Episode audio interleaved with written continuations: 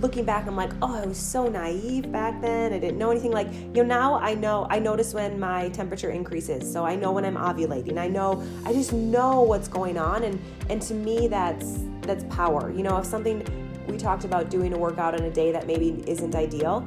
If you go out and do that workout and maybe you don't hit peak powers or peak speed that you want to, it's good to know that that doesn't necessarily mean you're not gaining fitness.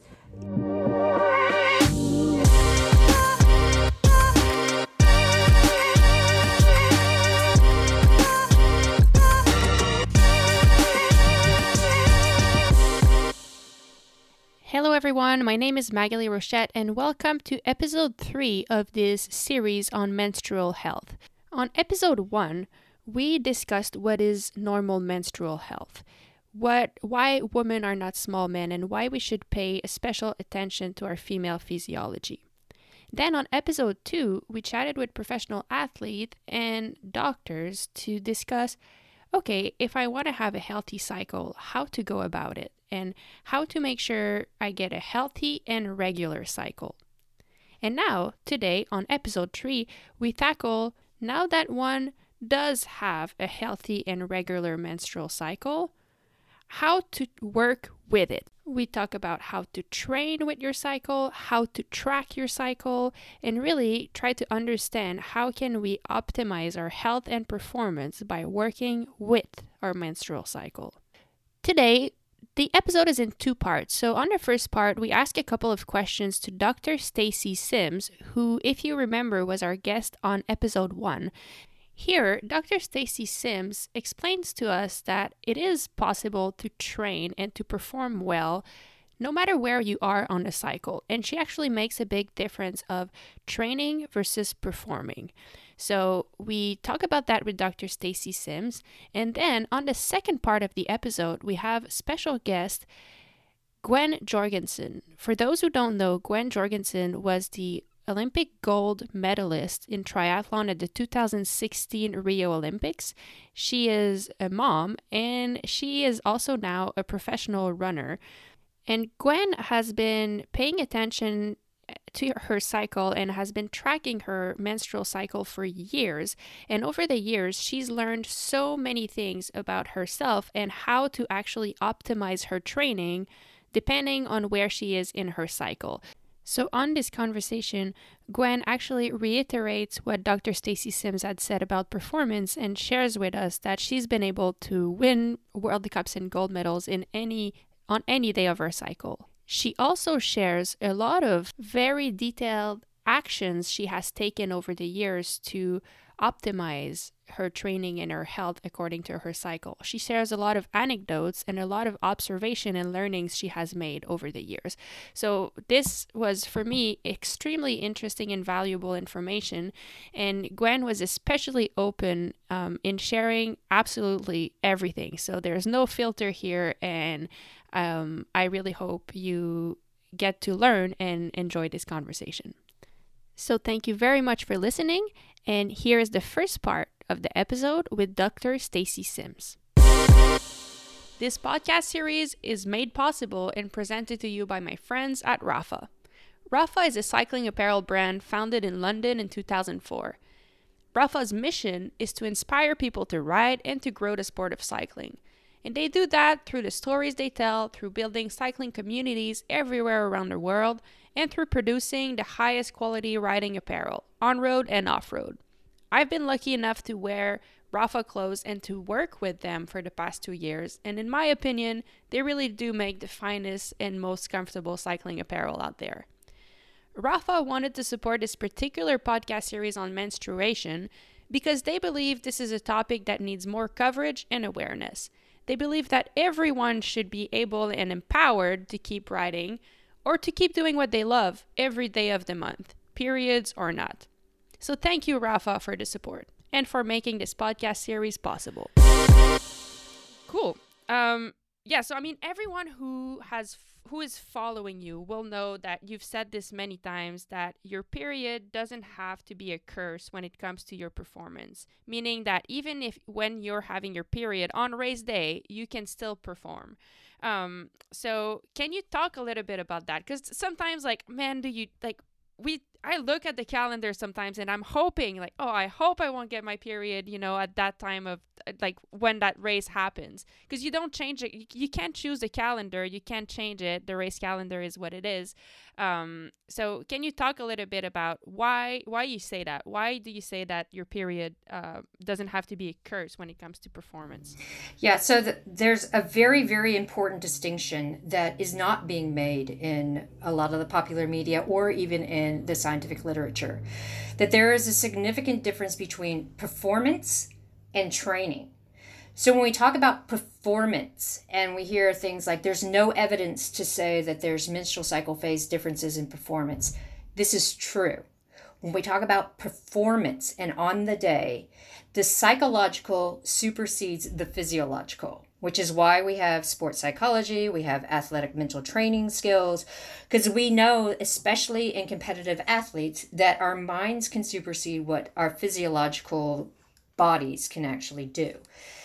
And when we talk about it, if we think how much negativity there has been around the menstrual cycle and how often women are thrown into this box of you're a weak petal you should be resting and relaxing and not performing on your period that feeds into this myth but when we talk about the psychological and the physiological on on that week of your period Physiologically, your hormones have dropped. And when our hormones drop, we have the ability to be very resilient to stress. So we can hit it hard, recover well.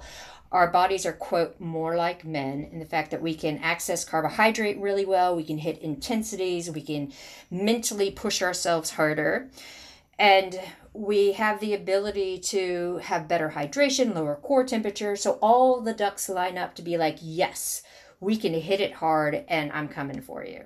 From a mental wow. standpoint, we need to open up that conversation and say, it's not about being on the couch. Unless you have heavy menstrual bleeding and significant cramping that's a different story. We can get help for that.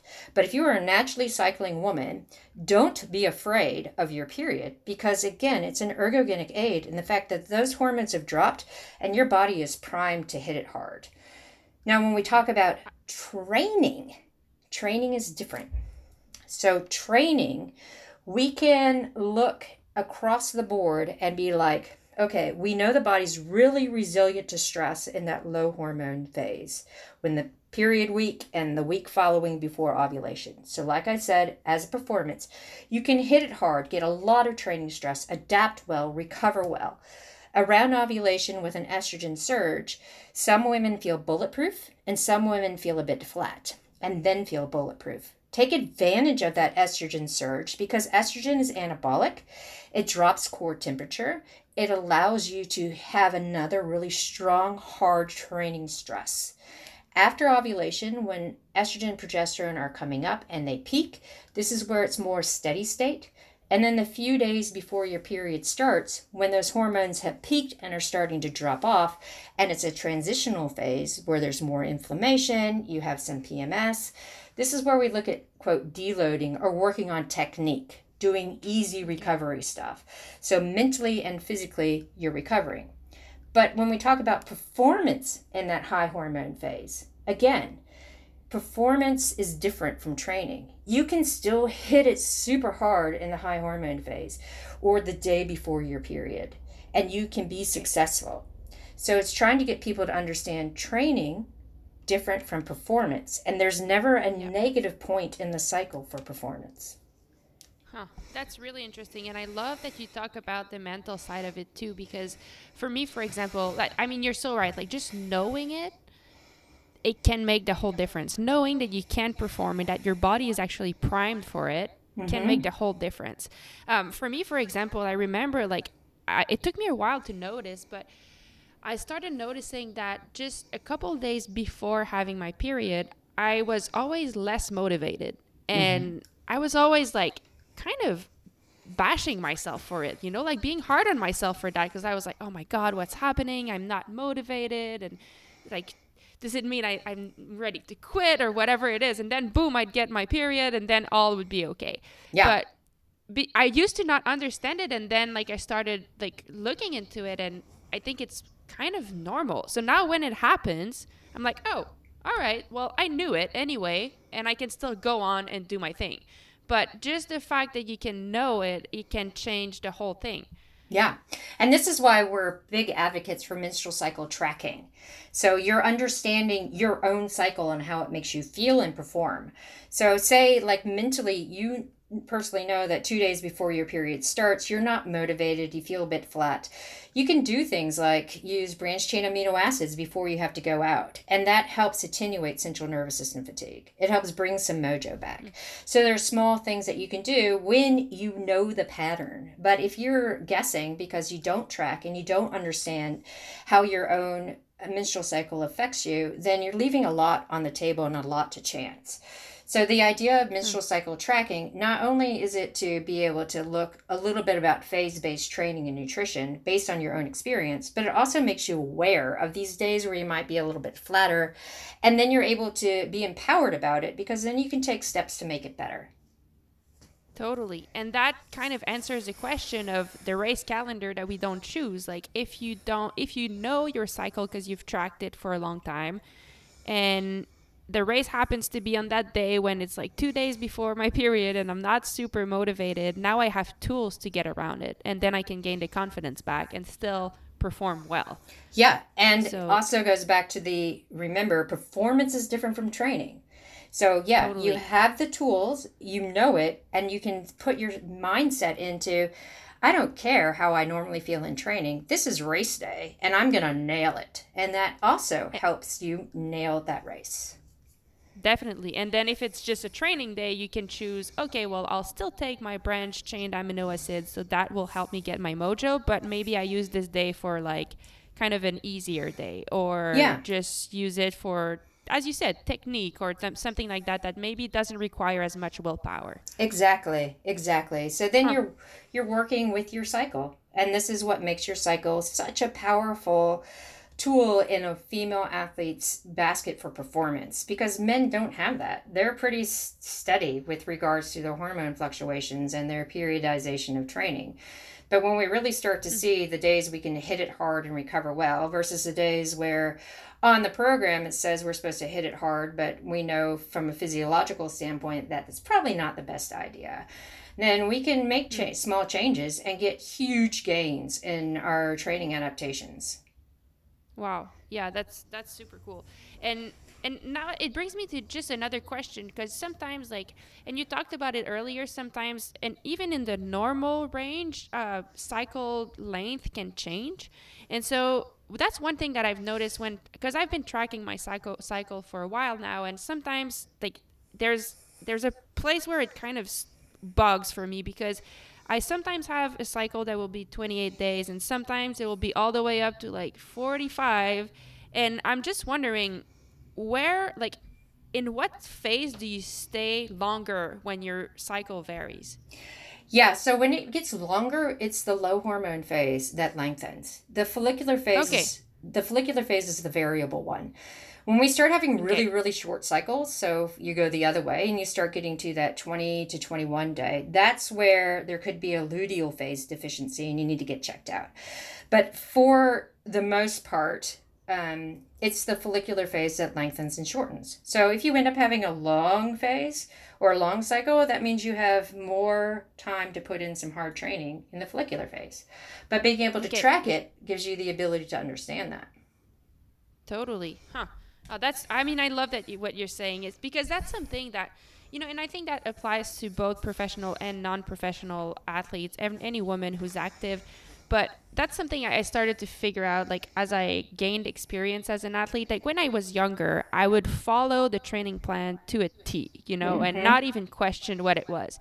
But as I grew up and got more experience, like now sometimes I kind of adapted on how I feel, and not even talking about my menstrual cycle, just like being sick, you know? Like if I one day I wake up and I'm just about to get sick and I feel it in my throat, even if I had like a hard training planned, I'll take an easier day because maybe I can get over that sickness and then tomorrow hit it again and be okay rather Yeah. than like do the training, get sick, and then miss a week of training. Exactly. And I feel like yeah. and this i feel like this is exactly the same thing like how can you optimize each day of training i mean on a long run like how can you optimize the whole by making good decision uh, based on your cycle i love that Yeah, that's exactly it. The more data we know about ourselves, the more we can make our training work for us instead of against us. Thank you so much, Dr. Stacy Sims, for setting the table here for us and making us understand that it is possible to perform on any day of our cycle. Now, for the second part, we have guest Gwen Jorgensen, who you will see very much reiterates what Dr. Stacy Sims said, but um, she is the living proof that it is possible um, because she has done it herself. So, here is the second part of this episode where we dig much deeper into how exactly to work with your cycle with our guest, Gwen Jorgensen. So, Gwen, thank you so much for being here. Um, for our listeners that maybe don't know who you are, would you mind introducing yourself uh, quickly, please? I'm Gwen Jorgensen, two time Olympian in triathlon, won the gold medal in Rio 2016 Olympics, two time world champion. I'm a mom to a little four year old boy named Stanley, and I'm married to Patrick Lemieux, who is, he used to be a professional cyclist and now he's an athlete agent. Well, thank you, thank you for sharing. That's a it's a nice pedigree when you listen to it that way. It's like, wow, there's a lot, there's a lot going on here, which is cool. Um, I mean, one of the other things about you is you've been really vocal about your menstrual cycle and how important it is to um, to include that in our training, but mostly for for health purpose. Um, and you I think you've always been, I've read that you've always been a big proponent of having your period. Um, but I'm curious, like, if we go back kind of to set the stage, have you always had your period? And, like, how did you start paying attention to that? I got my period, I'd say very young. I was in fourth grade, which I think you're like 11 years old around then. Um, and that's when I started getting my period, and my period has been very regular, very heavy. Um, but I did miss my period a few months in college, and it's the only time I've ever had bone issues as well. I had a few stress fractures, and that all was from not eating enough and comparing myself to what others were eating. And that was a, a big red flag for me. And I think the time when I became really passionate about making sure that we do get our periods and you know having your period and how it is important is I just remember growing up and being told not being told but thinking in my head that there was all these thoughts out there that you know if you're working hard it's okay to not get your period. And that's almost a sign a badge of honor. If you don't get your period it means you're working really hard and that's great. And that's kind of what I grew up thinking and I always wondered like why do I keep getting my period? And the older I got, um, once I got out of college and started triathlon, I ran into quite a few people who had really, you know, chronic bone density issues. Would get stress fractures all the time. Um, you know, had a lot of other health issues going on, all stemming from them early on not looking at the red flags of their period being irregular. And mm. so that's really when I started to notice like we need to have our period if we want to have lifelong longevity in sport and just happiness and just being well uh, just having a good health. Um, we really need to have our periods and that's something that's really important when you lose your period. It's a sign that your body has already started to shut down and it's a big red flag mm-hmm. no that's interesting and it's inter- interesting to me to hear that you started paying attention to that so early in your career like i feel like something that that's it's a subject that's more and more talked about now but it used to not be so inter- it's interesting to me that you started paying attention to that earlier and um, and on this conversation, I'd like to kind of dig in into like the things you've learned by starting to work with your cycle and all. But just before that, like I've read that in your previous running group, the Bowerman Track Club, you guys made it a point on the team to actually talk about your periods between yourselves. And I'm curious, what do you feel has come from that openness between you and your teammates? I think a lot of it has just been being okay with whatever's happening and being mm-hmm. comfortable with sharing. And you know sometimes a woman would come and say ooh my period's this kind of irregular. You know do i need to be worried? What should i look for? Or my period gets irregular when i go to altitude. What is that showing? And it's really allowed us to just be open about it all and, and have no shame. Like, I feel like a lot of times there's this shame, or we shouldn't talk about a period, or, you know, oh, it's awkward to talk about a period with my coach. And no, like, it's something that needs to be talked about, not only for health, but also performance. You can really elevate your performance if you talk about what your symptoms are and how often you're getting it and you know those sorts of things i think have often been hush hush but it's something that if you really want to elevate your your performance you need to be open mm-hmm. with what's going mm-hmm. on. Yeah, absolutely. Also knowing like what's normal. Is it normal to like experience this, have these kind of symptoms? Like I'm sure that like being able to talk about that with your peers is really really helpful. It is, and it's a great. Uh, I always found it really fun to talk about on runs. You know, um, I don't know. It's everyone's so different, and you just learn like, oh, this person maybe has it way worse of a symptom at this time, but I have it worse at this time. And it's just kind of nice to be able to support each other during those times as well and be there to lift each other up and know that you're going to get through it. Mm-hmm. Yeah, absolutely. Cool. So, so now if we start, I, I mean, I kind of have a few very specific questions because I know that, I mean, from what I've read, maybe I'm wrong, but you started working, trying to work with your cycle to really optimize basically oh, I guess your training and performance while taking into consideration your periods. Um, so be- before like we dig into it, like what does it mean for you to work with your cycle? Yeah, I started walking, uh, working with Dr. Georgie, who um, you've had on your podcast, and it's just been amazing for me. I've noticed things. You know, I used to if I have like a niggle pop up or something, I was noticing like things would issues would always happen at the same point in my cycle.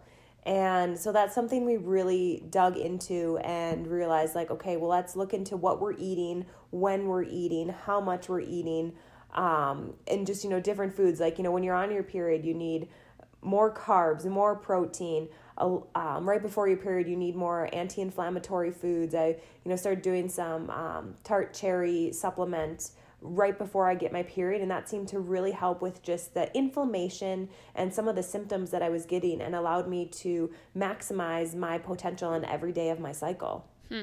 And so, like, how did you even kind of notice these patterns like we, we heard we hear a lot about tracking your periods and and I'm, i mean if we go back to the very basic of it like how do you track? You how like what are some of the things that you take note of when you track your cycle? And how like when you first started that process of tracking like how long did it take you to see patterns and what what were you doing really to track it? Yeah the the first time i noticed was actually just i was having a monthly call with dr georgie and she said i said oh you know my achilles flared up. And she said i bet you were in phase three your cycle and i went back and looked and i was like i am and then from that moment forward, I started to just track. I have a journal that I write in every day. I write down what I do, I write down things that I can improve upon, things that are going well.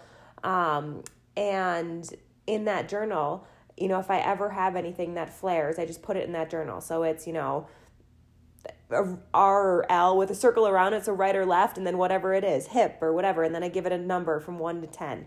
Um, you know, how bad does it hurt? And I was noticing that I'd have nothing for all of my month except for phase three. There would always be things that would pop up, pop up that would be like a two or a three out of ten, and mm. it was just something you know in my journal as well. I write down when I'm menstruating, and it just you know Dr. Georgie said it that one time, and after that I started tracking it, and I was like, this is happening hundred percent of the time. Wow. That's really interesting. So so you use like you use your own journal. Do you also use any kind of app to track like to make sure um just to see like when you get your period and like some of the symptoms you experience or is it mostly in your own journal? Yeah, I use Fitter Women as well, um, Okay. which is an app that gives you a lot of helpful hints about like what to eat around your cycle and what you may be experiencing.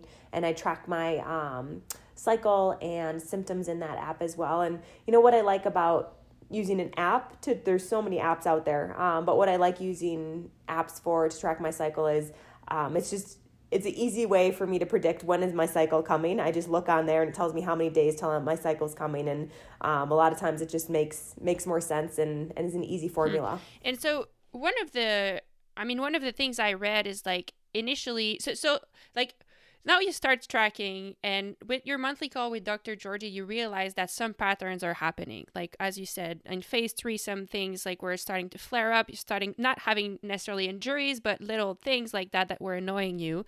Um I mean, is that something that before talking to Dr. Georgie you hadn't even noticed? Like I I read something that you you were saying that you didn't really think you had any kind of symptoms, but Dr. Georgie encouraged you to write everything that you that you were experiencing, even if they were the slight- slightest symptoms, because there was a way to make those even better.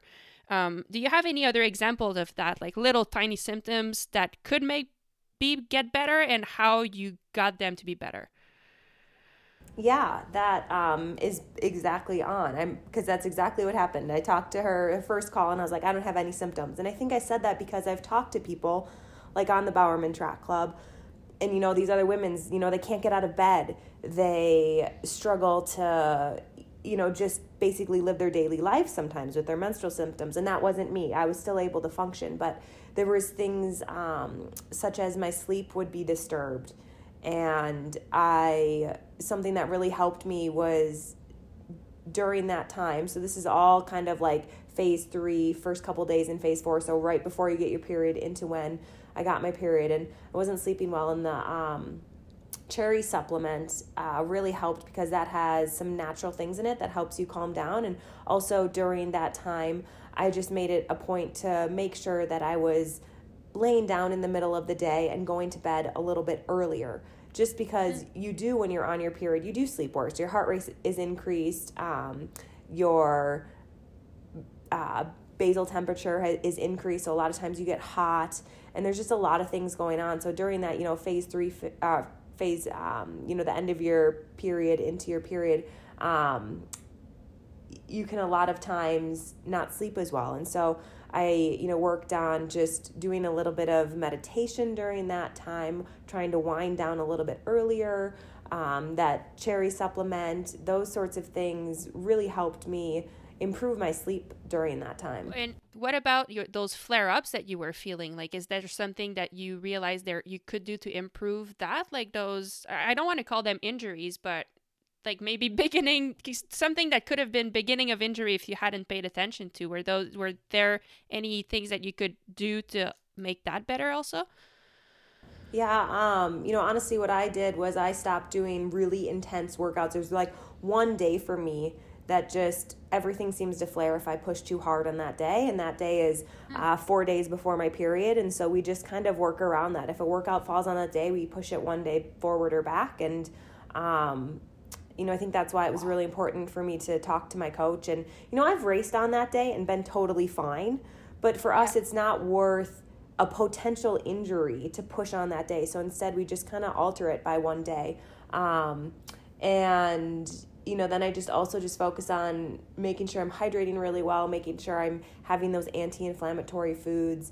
Um, it's a great excuse to buy expensive berries in the winter um, or frozen berries, but you know, it's it, it's just those things that um, I really focus on during that time that do seem to improve it and help me get less less flare ups. Wow. I mean, that's crazy to me how regular it is to know that exactly four days before you know that you're. I mean, it's isn't it crazy to see like how predictable the body can be when you actually pay attention to it?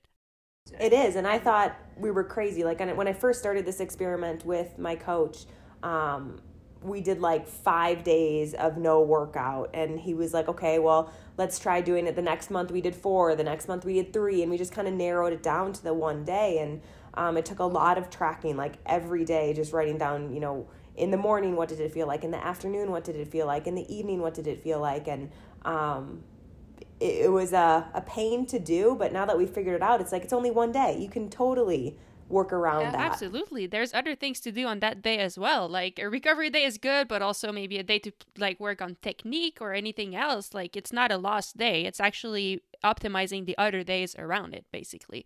A hundred Yeah. percent. Oh, sweet. I mean, and I'll I'll actually want to talk about that, like performing, but the kind of the difference between performance and training uh, a little bit later. But just uh, kind of finishing on the tracking. Um, I'm curious. Did you ever feel like you had any mood or moti- motivation kind of changing because of your period. And, and I guess what I mean by that is I personally realized that about two days before I get my periods, and it's hard for me because it's not always eh, regular. Like sometimes my cycle is longer than others. But anyway, I realized that two days before I get my period, I often have kind of a down in motivation. So I can still get the hard sessions done, but it takes a lot more willpower. Like I don't want to suffer as much. And I used to be really nervous about that. Like when it would happen, I didn't know it was related to my period. So I was like, oh my God, like what's happening to me? What's happening? Yeah, totally. I'd get nervous about it. And eventually I realized like, oh, it's because I'm always getting my periods two days after that. And just knowing it makes me feel better. Um, I'm curious to see if you ever felt or noticed something like that for yourself as well. A hundred percent. Um, mine, mine isn't so much motivation as more um, emotional. I, I'm somebody who I don't cry very often, but like the day before my period, I am super emotional. I remember one time I came home and Patrick made this beautiful meal, but I started crying because he had cut the tomatoes like lengthwise instead of widthwise, and I'm just like, like in that moment, it was so devastating to me, and I was so sad and worked up about it, and I'm like, why would you do this? And then it's like like you said, you feel more affirmed because you're like, you know what, this isn't me. These are the hormones. Tomorrow, you know, came and I got my period, and we all know why I had that reaction to the tomatoes. So, you know, to me, that that's what kind of happens to me is more the um, I just yeah, I'm just more emotional during that time and for that day. And like you said like just knowing like okay this isn't who i am. I'm reacting because of what's going on with my hormones. It gives me more control and it gives me more acceptance of of just what's going on. And oftentimes my my emotions are less when i can realize why it's happening. Mhm. Yeah, absolutely. Um, I also read like, is there anything that Dr. Georgie like gave you as an advice to kind of deal with that better? I've read before, and I don't know like if if it applies necessarily, but I've read that sometimes for motivation or ki- kind of fi- getting your mojo back in that situation, there's also um sup- like nutritional supplements that you can take, like BCAA or anything like that. Uh, have you ever tried something like that that perhaps has helped you to deal with it, or just knowing that it's there that it's because of the periods just help you? Yeah, you know, I've never taken anything to help me with that because for me it's it's normally very manageable. It doesn't affect my training. It doesn't impact my training at all and um, you know, Patrick is very understanding and we both kind of we both laugh about it. Maybe not in the moment, but um, a day later we do. And so um, that's never been a high priority for me to change. Um, so yeah, that's something that I've just kind of laugh about, I guess. Yeah, yeah, no, and which is totally okay too. Like at some point, it's natural, so it's fine to kind of deal with it and and it have it be part of part of the game, I guess. yeah. Um. Okay. Now, I mean, you already touched on that, and I think like from what I've read about what you speaking about your periods and working with them, I think you're a big proponent of sharing the fact that you can perform each day of your cycle, and I think I mean, I actually spoke with Dr. Stacy Sims about that, who is the the author of Roar. I don't know if you've you've read the book. I have, and I've talked to her. Oh, yes. okay, yeah. So I mean, she says the same. She's like, there's a big difference in performing versus training, and she tries to make a point that you can, you have to know that you can perform on each day of your cycle. But then when it comes to training, I mean, you can train on every day, but maybe it's smarter to optimize how you train and adapt your training uh, according to it. So, what is your opinion ab- about that? I guess to start with, and and yeah, let, what do you think about that? Yeah, I think there's more and more research thanks to people like Dr. Sims on this, and it is very apparent to me uh, that you can perform on any day of your cycle. I have had PRs. I've won gold medals on my period on the worst day of my cycle. Hmm. I've I've done it all on every single day and I think you know when you when you think about the training versus the day. So a lot of times we talk about your body maybe needs a little more recovery during um, you know right before you get your period and your period. So, you know, having day after day after day of hard training, it can Im- impact you. But if you're going into a race, your body doesn't have to deal with all those other those factors of trying to recover like you're going to the race a little bit rested and you can perform on that day um, mm-hmm. It'll be interesting i'm just thinking about like the women's tour de france this year and, and how that would how that would that answer would change I, I would be curious to see what dr sim says about that when you have to perform day after day um, in yeah, a hard environment but i have noticed anecdotally that yes, I can perform any day of my cycle and women need to know that and be empowered by that. You know, I've had coaches in the past who have said, "Let's try to manipulate your cycle so that you don't get it during a big race." And and for me, that's not something I've ever wanted to do and um I know that I can perform on any day without having to do that. And so it gives you power. Um, you just have to have faith in yourself that um, you can do it. Um, but I'm here. I'm living proof that it, it is possible. Yeah, totally. And uh, maybe that's another advantage of tracking it too. Like you, you kind of build confidence that like, oh, actually, I've done all these good sessions when I was in which whichever day of the cycle and I was able to perform. And over time, when you see this, you realize that okay, I have race day, I have my period, but whatever. Like I know I can do it, and that's powerful. Yes, knowledge is power, and I feel like there is not enough knowledge around women and training in your cycle, but there's more and more thanks to people like Dr. Sims and Dr. Georgie, um, you know, in doing the research of how training in, is impacted around our cycle. Mm-hmm. And but and now, like, I mean, when Dr. Sims told that to me, I 100% agree, but she was also making the difference of performing and training. Whereas performance, you don't choose which day the race will be. Like the calendar is what it is, and you have to like show up and perform. But the training, you get to choose. Um, still, like I think a lot of people, maybe like, I'll be the devil advocates here, but I'm sure some people will say, like, okay, well, here's my training scheduled like towards this race. It's important that I do this training on this day, regardless of my cycle. Um, so I'm just curious about like you. Do you feel like there's a difference that we need to make between active women that can maybe manip- manipulate their training schedule easier because they're having they don't have like professional obligations or like Olympic games or whatever, and professional athletes? Like, do you think there's a dis- distinction to be made there, or do you feel like as a professional athlete, it's okay and perhaps important to kind of manipulate your training schedule and adapt it to your cycle? I think anyone can adapt it. And if you want to do your hard training session on a day that maybe doesn't fit, do it. But then I would highly recommend, you know, you probably have an easy day before that hard session.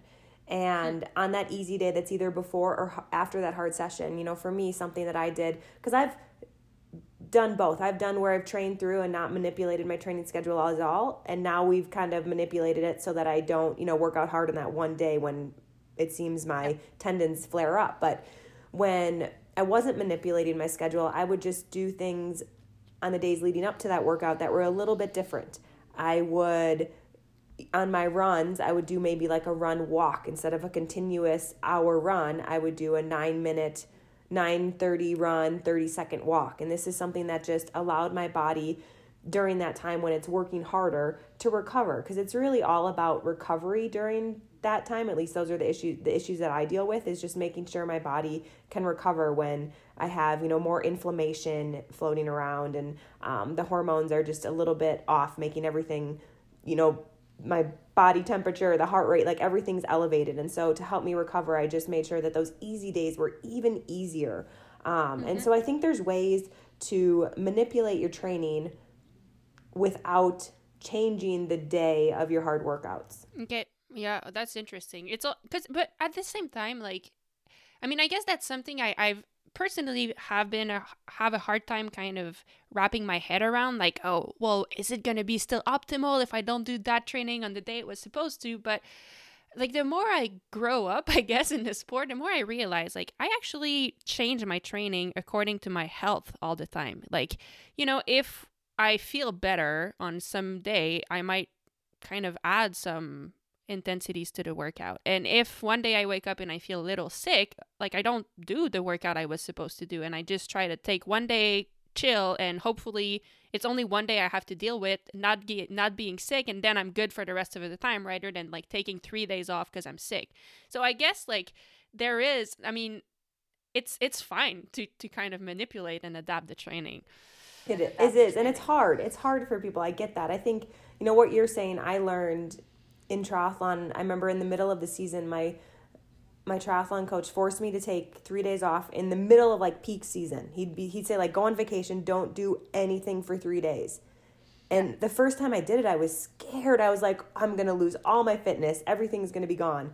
And the first time I did it, I came back and I was totally fine. And then every year I did it and realized like one, it was good for me mentally to just do that. And I came back refreshed and almost better, but I didn't lose any fitness. And so I think, you know, what you were saying, like, same thing with an injury. Like, if I feel an injury come on, I take a day off now because I'm older and realize, like, I'd rather take one to three days off, days off now than have to spend a week or a month off later. And you kind of realize, you know, the older you get and the more you do sport, that there's not one magic workout or one special day that a workout needs to be done. It's all about consistency. And it's even more so about, uh, like, you don't even need to have one phenomenal workout. It, it'd be better to have 10 mediocre workouts than one phenomenal workout. Like, it's just mm-hmm. about having that consistency and, um, you know, reacting to where you are in that Absolutely. Time. And, and one, one of the things that, like, kind of I take away from talking with you about that is that, I mean, I think it's probably a good thing to adapt your training like when you can, but right. also knowing that okay, like if it's the week of the World Championships and I absolutely have to do this opener on that day, I can do it and I will be able to perform still. So it's not like, I mean, as everything in sport, it seems like it's not like black or white, you know, it's kind of adapting and understanding the principles so you can optimize depending on your situation. A hundred percent. Hmm. Okay, and now is there? I mean, we talked about training a lot, but is there anything else that you felt you had to adapt, maybe around training that that helped you optimize kind of your performance or your health because of your cycle. So for example, did you have like do you I mean you talked about eating a few different things once in a while. Um what about recovery? Have you felt like you had to change that or anything else like that you feel um you've adapted or added to your preparation that have helped you in like relation to your cycle?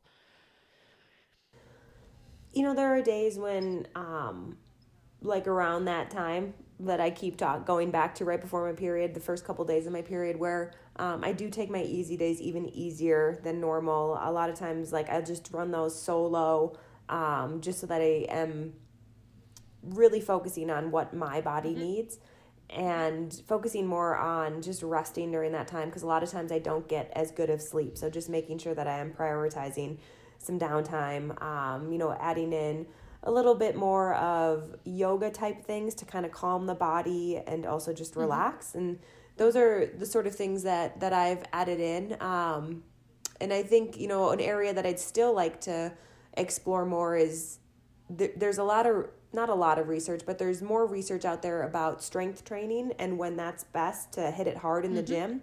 And that's something mm-hmm. that I haven't yet focused on that that I'm excited to learn more about. Yeah. I mean, for me like this is a whole journey of learning. Like I'm I'm very much still in the in the phase of trying to get a regular cycle back. So I I have much to learn, but from for me like hearing all of these things that you've been working on, it's so exciting. I'm like, "Oh my god, the potential here." Like it's it's really cool and I'm curious for you like from the moment you started paying attention to it and then started adding like all these things that you've learned, do you feel any different? Do you feel like it has helped or improved your performance or just your health because in my opinion health is also performance but like do you have you felt the difference I've just felt so empowered and looking back i'm like oh i was so naive back then. I didn't know anything. Like you know now i know i notice when my temperature increases. So i know when i'm ovulating. I know i just know what's going on. And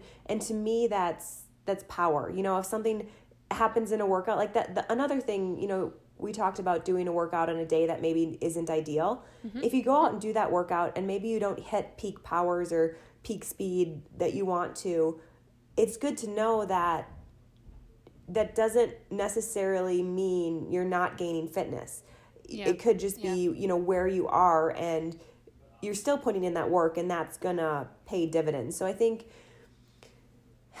I can't even remember what your question was, but you know, it's for me I've learned so much through this all and I just I feel empowered and every day I'm able to to learn something like you. I mean, I, I am still learning like you and it's something that I do feel like I've been able to I've been able to make my performance I've been able to find more potential because I know yeah. what's going on. Yeah. Yeah. And also like I mean if I think back to like all the things you shared, like there are some things that you don't even know it may have helped because it didn't happen. And by what by, what I mean by that is like all those like if your tendons flare up and you still go full gas and you don't even you kind of ignore it maybe that's an injury that you've been able to avoid you know? And in a way like it does make you better and does make you perform better like overall. So there are so many things there.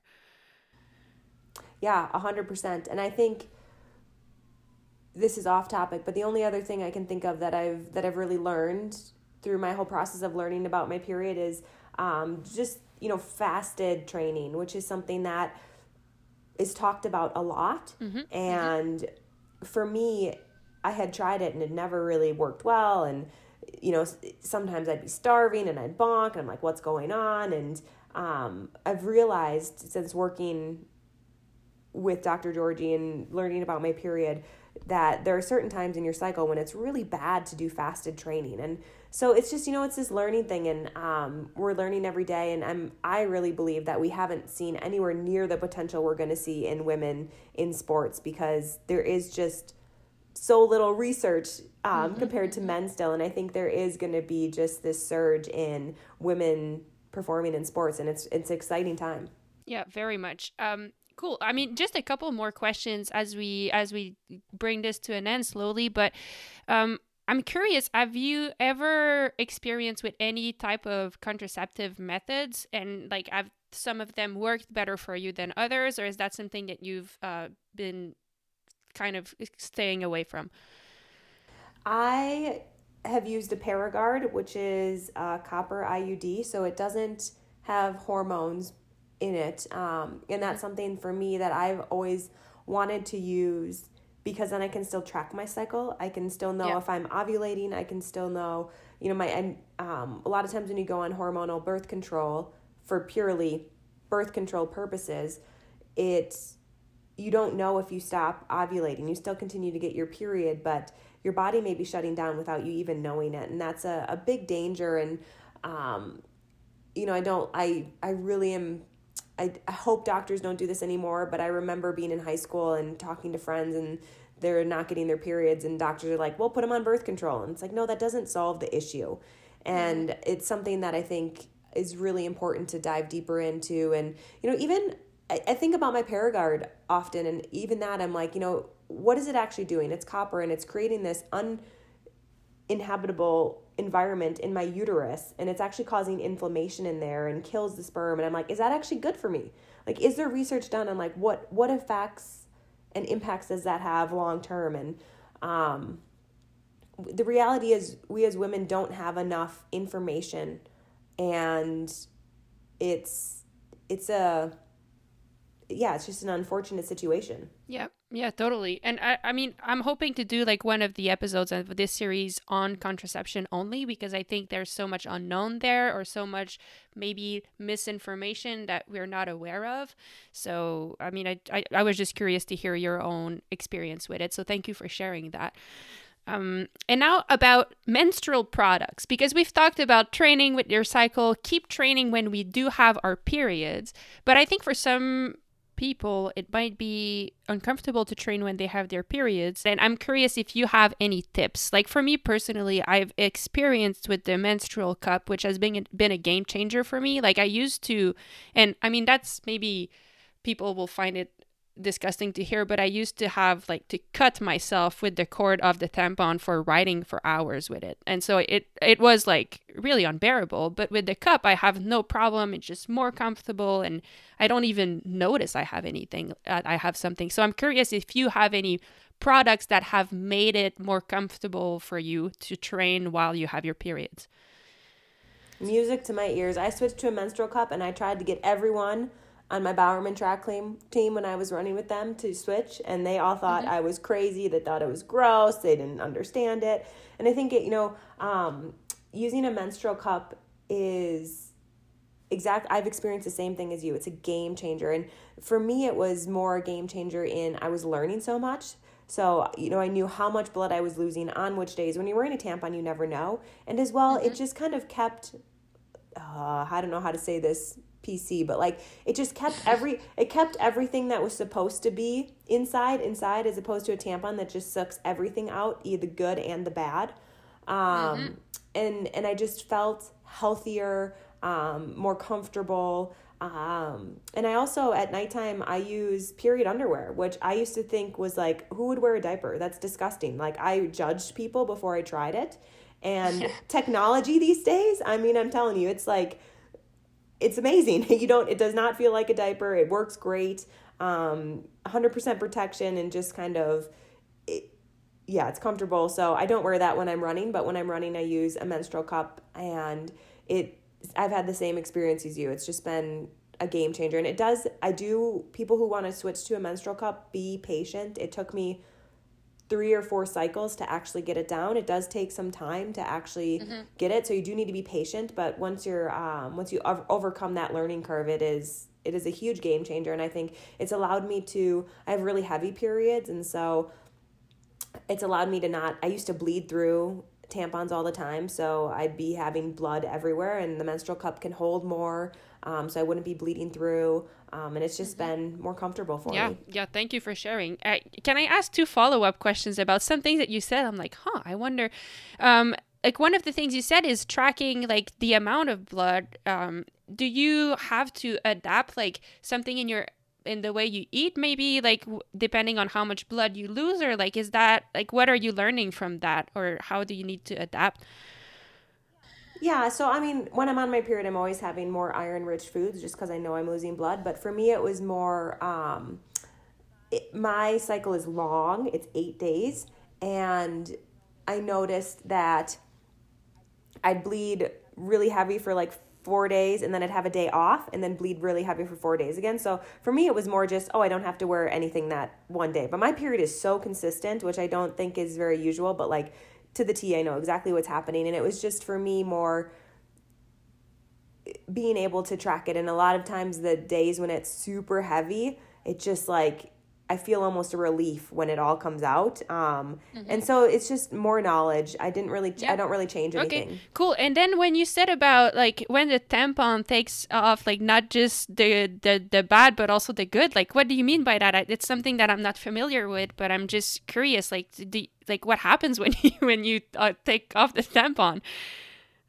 Well, the tampon soaks up everything that's um, inside, right? So, um, man, I don't know who's listening to this podcast, but things like things like sex. I don't know if I can talk about this on here, but like I'd be so yeah. dry and it'd be miserable and like because my period's 8 days, like I wouldn't want to do anything because I'm like, no, it just hurts. Like but with a cup, I still have like the natural fluids and and things like that that are in there and um yeah, so the tampons, they really do it just like really dries you out and sucks up everything and you know some of the mucus and all that stuff that's in there is good and healthy and there's bacteria good bacteria in there and tampons take that out whereas cups don't. Wow, I had no clue about that. So thanks for sharing. That's really interesting to me. I mean, and and another plus for the cups, it's it's also eco-friendly. So I mean, that's one more yes, thing. Yes, cool. Thing. Yep. Well, thank you for being so open. Wow. I mean, I personally learned so much, and I hope other people will, or hopefully, like, it opens uh, people's interest in like trying to learn more about themselves. Um, is there anything else that you would like to share that you feel I forgot, or that you think it's important to to talk about? Maghalie, I just want to say thank you for doing this series. I think it's amazing, and I, hopefully more women will learn more about themselves. And if they have any questions, feel free to to reach out to me on social media, or I'm sure you as well. Well, thank you. Th- thanks, thanks to you for for for wanting to be a part of it. I mean, I've been following like your videos that you've done on YouTube, and even on your personal Instagram page, you do talk about share a lot about that too. And um, when when you accepted to participate, I was very excited. So uh, I appreciate that. Um, if anybody wants to follow you or follow your YouTube channel, how can they do that? Yeah, YouTube is youtube.com backslash Gwen Jorgensen, and Instagram is at Gwen Jorgensen, same as Twitter and Facebook.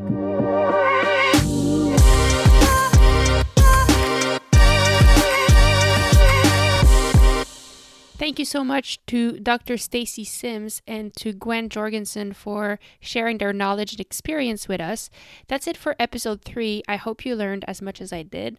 On the next episode, we will discuss different contraceptive methods. I think it's kind of a whole wild world out there, and it's very difficult to know what's optimal for us, what's healthy, what's the best for our own situation. So we will talk to experts to really try to clarify that a little bit more and understand what's the best way forward for each individual. Thank you so much, everyone, for listening. My name is Maghalie Rochette. This is the Fever Talk podcast, a special series on the menstrual health. And this series, once again, is presented and made possible by Rapha. Thank you, Rapha, and I'll see you all next time.